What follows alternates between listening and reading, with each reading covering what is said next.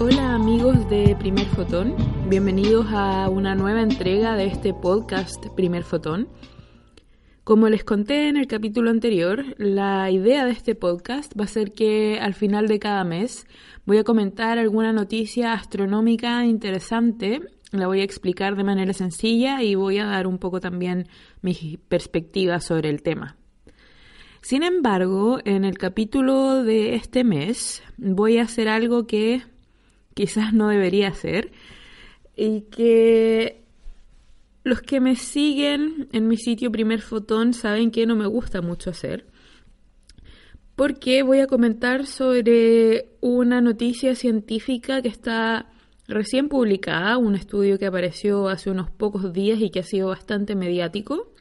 En general no me gusta mucho escribir artículos ni comentar noticias que estén recién publicadas en papers que hayan salido hace poco porque si bien puede ser ciencia muy buena, en ciencia el paso del tiempo nos permite ver cómo se sostiene las distintas investigaciones, cómo se sostiene la ciencia que cada paper realiza. Por eso a mí personalmente me gusta siempre dejar un poco de tiempo después de ver estas noticias medias mediáticas para ver cómo sigue desarrollándose. Sin embargo, en este caso me pareció bastante interesante y voy a tratar de explicárselas y comentarla de la mejor manera posible.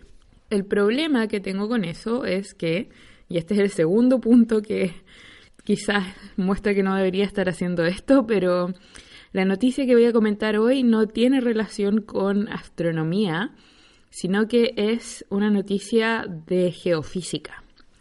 Y quizás algunos de ustedes que me están escuchando ya se imaginan de qué se trata porque es una noticia que ha acaparado muchos titulares durante los últimos días. A mí me llamó la atención y me imagino que a muchos de ustedes también. Y es una investigación realizada por científicos chilenos, realizada en Chile, que descubren un método, no me gusta el titular que voy a usar a continuación, Después voy a explicar un poco más por qué, pero el titular que probablemente muchos de ustedes han visto es Científicos chilenos descubren método que podría predecir terremotos hasta con un mes de anticipación. Ahora, los que vivimos en Chile o en otros países sísmicos, estamos acostumbrados a escuchar gente que dice que puede predecir terremotos. Personalmente, hasta el día de hoy no he encontrado nada que me logre convencer. Hay muchos grupos en Chile, yo hablo desde Chile, así que en verdad no, no conozco cómo será en otros países, pero en Chile en los últimos años han aparecido muchísimos grupos que dicen predecir terremotos, pero que jamás han mostrado su metodología, jamás han explicado cómo realizan estas supuestas predicciones, jamás han mostrado el lado científico que ellos dicen tener. Y esta noticia, esta investigación, es la primera vez que veo un estudio serio, científico, en el cual hay un paper que es de acceso libre y que cualquier persona puede descargar y leer, sobre los terremotos y sobre más que si se pueden predecir, para mí esta noticia tiene que ver con cómo se relacionan distintos fenómenos que ocurren en la Tierra, como son los terremotos, con el campo magnético de nuestro planeta. Y ya voy a comenzar a explicarles un poco todo esto. Como les digo, esta es una noticia de geofísica. Eh, hay muchos términos. Yo leí el paper antes de planear este podcast, pero por supuesto hay muchos términos que no entiendo completamente porque no es mi área. Así que voy a tratar de mantener este capítulo lo más sencillo posible. No voy a meterme a explicar ningún término que no entienda bien porque no quiero dar explicaciones equivocadas. Pero por favor, si cometo algún error, si algunos de ustedes notan algún problema, háganmelo saber y lo podemos corregir y así también aprendemos todos en este proceso. Entonces, este estudio, el nombre del paper traducido al español es tasa de variación latitudinal de la rigidez del corte geomagnético en el margen convergente activo de Chile. Ok, es un título difícil, me imagino que mucha gente se sentirá así cuando lee títulos de astronomía que a mí me parecen sencillos, pero son bastante complicados. En este momento leo ese título y creo que no sabría decir de qué se trata el paper si no lo hubiese leído. Este estudio fue publicado por tres investigadores. El primero es eh, Enrique Cordaro, de la Facultad de Ciencias Físicas y Matemáticas de la Universidad de Chile, parte del Departamento de Física. Patricio Venegas, del Departamento de Geofísica, también de la Universidad de Chile. Y David Larose, de la Universidad de Tarapacá. Entonces, ¿de qué se trata este estudio originalmente? Desde principios de los 90, según las citas que pude ver en este paper, se comenzó a estudiar la relación que podría existir entre variaciones del campo magnético de la Tierra y terremotos grandes en nuestro planeta.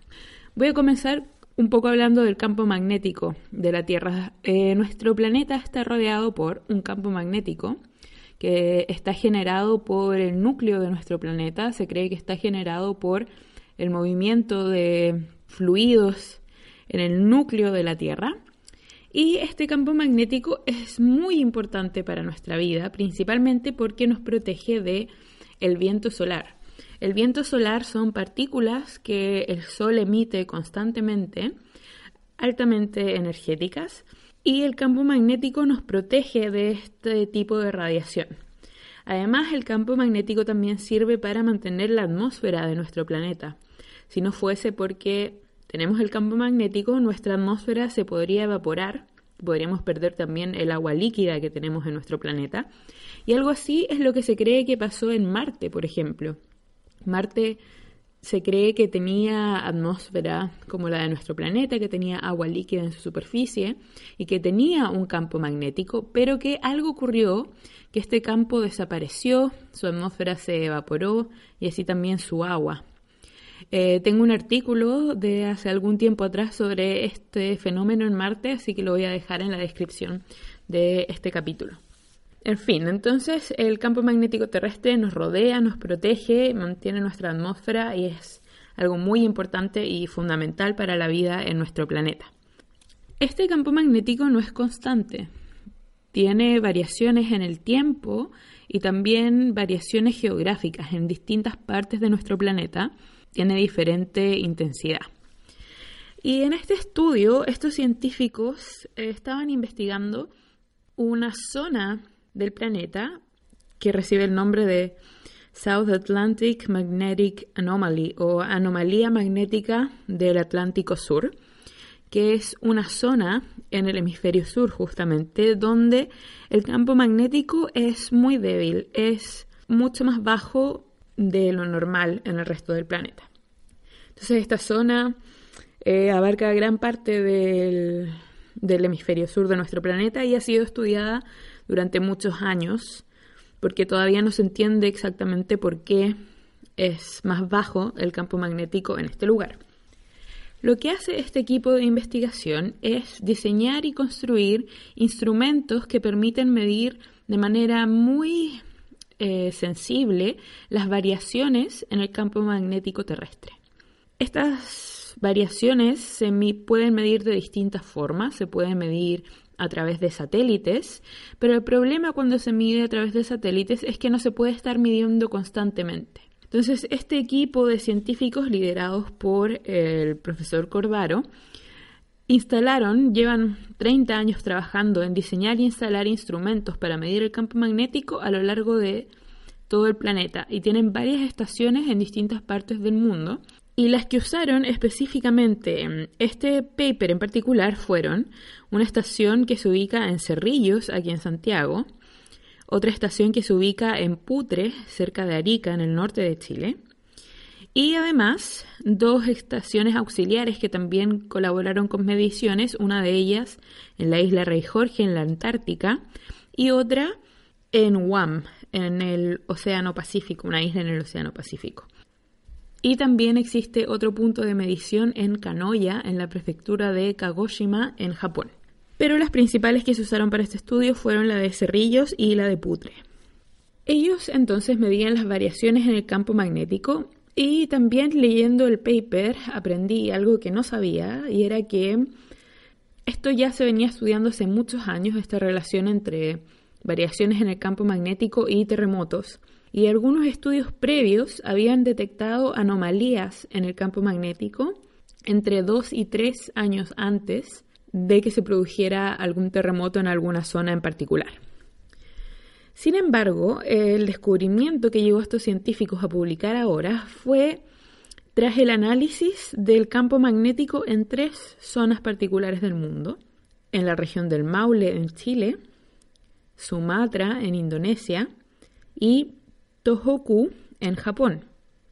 Estas tres zonas son muy importantes ya que son lugares donde han habido megaterremotos en los últimos años. En la región del Maule es el famoso 27F aquí en Chile, el terremoto del 2010, que fue de una magnitud 8.8 el de Sumatra el 26 de diciembre del 2004 y el de Tohoku en Japón del 2011, ambos de magnitud mayor a 9.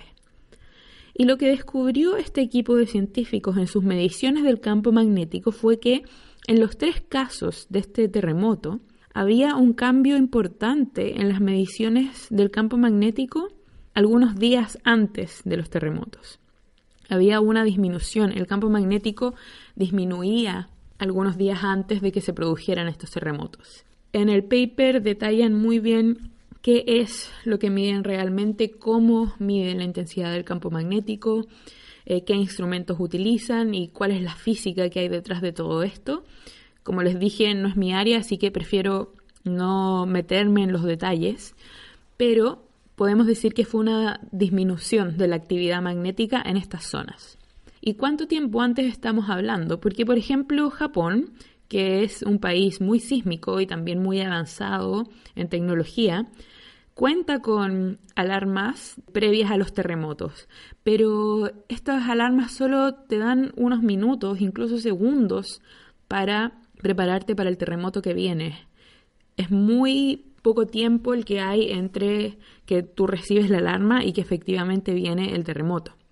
Sin embargo, estas variaciones en el campo magnético que los científicos midieron ocurrían alrededor de un mes, incluso más tiempo antes del terremoto. En particular, el terremoto del Maule del 27 de febrero del 2010, las mediciones del campo magnético disminuyeron a fines de enero de ese año, 36 días antes del terremoto. En el terremoto de Sumatra, el 26 de diciembre del año 2004, las variaciones se empezaron a registrar desde el 22 de agosto del 2004, o sea, 130 días antes del terremoto. Y en el caso del terremoto de Japón, el 11 de marzo del 2011, las variaciones se empezaron a detectar el 6 de febrero de ese año, es decir, 33 días antes del terremoto. Entonces, en esta ocasión, por ejemplo, en el caso de Japón, 33 días antes del terremoto, hubo una disminución grande en las mediciones que estaban realizando del campo magnético. Este nivel se mantuvo bajo, se mantuvo con variaciones extrañas durante todo el tiempo hasta que ocurre el terremoto y ahí vuelve a sus niveles normales. Ahora, todo esto fueron análisis posteriores a los terremotos. Esto son investigaciones que se han realizado ahora, varios años después de que ocurrieron todos estos terremotos. Pero, en principio, si es que esta investigación continúa desarrollándose bien, podría ser el primer paso para efectivamente lograr predecir con, con cierto nivel de certeza cuándo va a ocurrir un terremoto en estas zonas más propensas a estos fenómenos. Por supuesto, es un tema muy, muy, muy interesante para todo el mundo y en especial para quienes vivimos en Chile. Sin embargo, como siempre, quiero llamar a la cautela y a la precaución. En el paper, los científicos en ningún momento señalan que esto se va a utilizar para predecir terremotos. Lo que ellos señalan es, como dije antes, que esto podría ser el primer paso para efectivamente diseñar una herramienta que permita generar algo más parecido a una predicción, pero ellos también llaman a la cautela. De hecho, al final del paper ellos escriben que, que, ellos entienden que hay que ser muy cuidadosos con este tipo de estudios porque es un tema muy controversial y que ellos tampoco quieren prestarse para que su investigación se malentienda y se utilice de manera incorrecta. En este tipo de investigaciones generalmente son los científicos los que llaman a la cautela y los medios sensacionalistas los que exageran un poco los resultados. Así que yo también quiero llamar a la calma y mm, más que nada les cuento esta noticia para que eh, nos demos cuenta que hay ciencia de primer nivel realizándose en Chile, que si esto en el futuro llegase a concretarse en una herramienta para predecir terremotos sería algo único en el mundo y en lo que se ha trabajado y que se ha intentado lograr por años. Así que este proyecto se ve muy, muy, muy interesante. Actualmente el equipo necesita más financiamiento para realizar más mediciones y también para seguir investigando relaciones entre la medición del campo magnético y otros terremotos. Por ejemplo, ellos quieren medir lo que pasó para el terremoto de Iquique en el año 2014 y en Illapel en el año 2015, los dos también en Chile. Entonces este es un campo que se va a seguir desarrollando. Probablemente en los próximos meses sigamos escuchando sobre esta investigación. Y también lo que ellos plantean, que es una de las cosas más importantes de su publicación, es la metodología que utilizaron para medir. Este tema de estar midiendo constantemente en distintas estaciones alrededor del mundo es algo que al parecer es nuevo en este tema y que fue la clave un poco para lograr hacer este estudio y lograr empezar a develar que quizás existe esta relación entre el campo magnético de nuestro planeta y los terremotos. Espero haber sido clara al darles esta información. Como les digo, no es mi tema, por eso decidí no adentrarme mucho en detalles técnicos, pero me parece una investigación extremadamente interesante. Sin duda voy a estar pendiente de lo que pase con esto en el futuro y me imagino que todos en Chile y en el mundo también lo estaremos. Eh, muchas gracias por escucharme, espero que hayan disfrutado este nuevo capítulo. Los invito como siempre a visitar mi sitio web primerfoton.cl donde podrán encontrar artículos de astronomía, que es en lo que me manejo, también los invito a que me sigan en redes sociales. En Facebook estoy como blog Primer Fotón y en Twitter como arroba Primer Blog.